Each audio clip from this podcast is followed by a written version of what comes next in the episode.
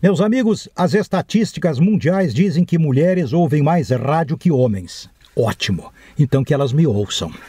Eu não sei exatamente para quem eu estou falando, mas seguramente muitas das que são violentadas por seus companheiros, violentadas no sentido de constrangidas, surradas, esbofeteadas, muitas estão me ouvindo. Então vamos lá. Nos Estados Unidos agora é moda, dia destes eu vi imagens por vários canais, mulheres que adquirem um cão, um cão fiel, um cão feroz, um cão nobre, como o pastor alemão.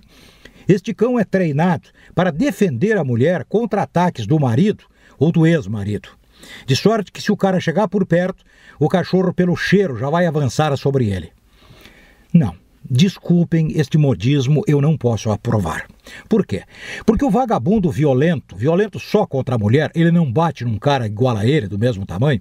Este camarada já foi violento no primeiro dia de contato, no primeiro dia de relacionamento, no primeiro dia de namoro. Ele já passou os valores dele. Ela não quis ver, não quis ouvir.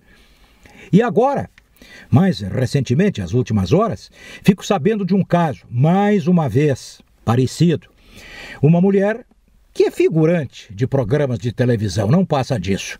Se amigou, ela chama o camarada de marido, de namorado, estão juntos. Este camarada, dito cantor, faz algum tempo, pouco tempo, esbofeteou esta mulher, surrou-a. Passado um tempo separados, agora estão outra vez de volta. Ela, perguntada por que do reatamento, diz que por amor.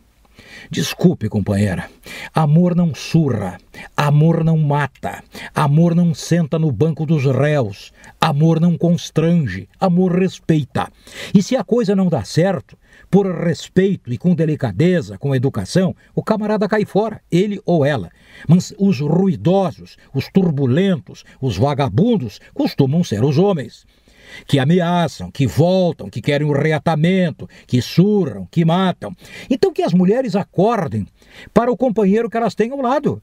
Se o camarada roncou um dia no sentido de não faz isso, não corta o cabelo, troca essa blusa, tu não vai sair assim. Acabou. No primeiro momento, ai, Luiz Carlos Prates, tu pareces que, parece que bebes, Prates. Eu acho que tu bebes antes do comentário, não bebo. Mas estas mulheres têm que me ouvir. Mas tu perdes teu tempo, Prates? Eu sei que eu estou perdendo meu tempo, mas que elas, ou na delegacia mais tarde, ou no hospital, se lembrem. Pô, aquele cara, aquele cara disse, fez um comentário assim, assim. Será muito tarde, companheira. Será muito tarde, e se tu estiveres viva. Então, guria, no primeiro dia de namoro, quando o camarada tossir mais forte, te proibindo ou te reparando alguma coisa, caia fora. Caia fora. Quem tinha e tem esse direito é o teu pai, a tua mãe. Estamos entendidos? Então tá, que o vagabundo vá se coçar numa tuna. Agora, que a mulher, depois de ser surrada violentamente, com repercussão nacional, venha a dizer que reatou por amor, que falta de respeito. Mas que falta de respeito. Ela merece o cara que tem. E as outras, por igual, de igual modo, merecem o vagabundo que tem ao lado. Estamos entendidos, companheiras? Eu acho muito bom. É isso e até a próxima.